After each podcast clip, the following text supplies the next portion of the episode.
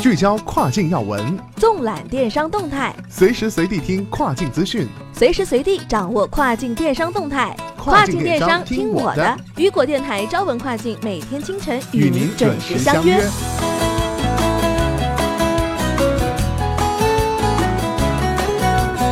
各位早上好，我是佳佳，今天是二零一九年二月二十号星期三，农历正月十六。今天新闻的主要内容有。京东二零一九年将末位淘汰百分之十的副总裁级别以上的高官。刘鹤应邀赴美举行第七轮中美经贸高级别磋商。亚马逊二零三零年半数自有物流将实现零排放。网易考拉或将合并亚马逊海外购业务。京东方获得苹果 Old 面板供应资格，或将为可折叠 iPhone 供货。德勤发布二零一九全球零售力量报告，沃尔玛蝉联第一，十四家中国企业上榜。使用这种收款方式的 eBay 卖家或将被官方禁止。下面来听详细报道。京东二零一九年将末位淘汰百分之十的副总裁级别以上的高官。新浪科技消息，二月十九号，京东于上周末举行的京东集团开年大会上宣布。为了解决目前企业所存在的各种组织问题，二零一九年将末尾淘汰百分之十的副总裁级别以上的高管。作为一家拥有十八万人的企业啊，目前京东该级别的高管预估在几十到一百人左右。对此，京东方面回应消息属实，并表示，京东集团正在积极推动小集团大业务的转型，旨在盘活资源，充分发挥组织活力。为多元业务的发展保驾护航，以实现有质量的增长。刘鹤应邀赴美举行第七轮中美经贸高级别磋商。商务部新闻办公室消息，应美方邀请，习近平主席特使、中共中央政治局委员、国务院副总理、中美全面经济对话中方牵头人刘鹤将访问华盛顿，于二月二十一号至二十二号同美国贸易代表莱特希泽。财政部长姆努钦举行第七轮中美经贸高级别磋商。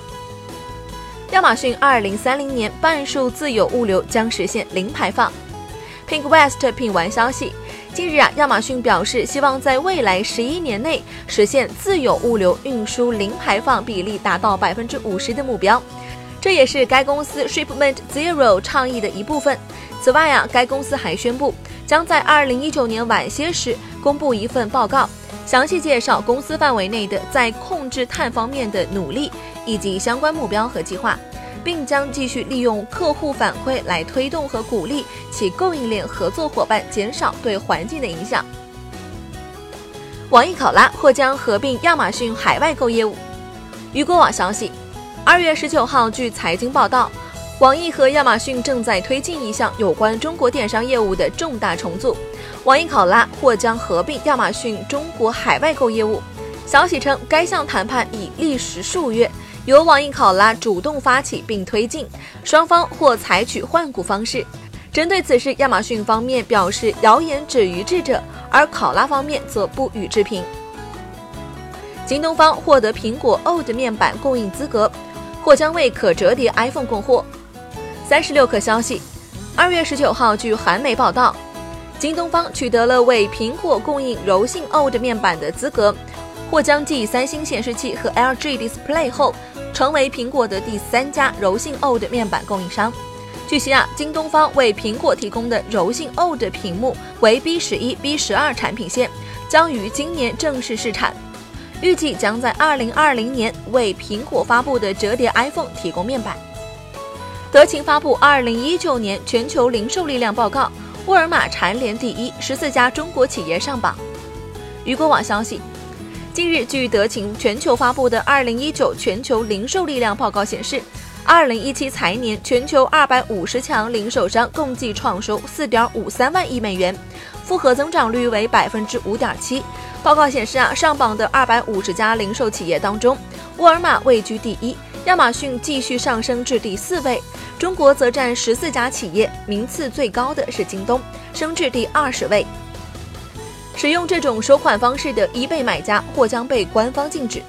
雨果网消息，近日，有部分卖家收到 eBay 的邮件称，禁止卖家在 eBay 平台上使用自己商业收款账户中的信用卡或借记卡直接支付款项，并且在未来几个月当中啊，卖家将需要更新现有 listing 中的收款方式。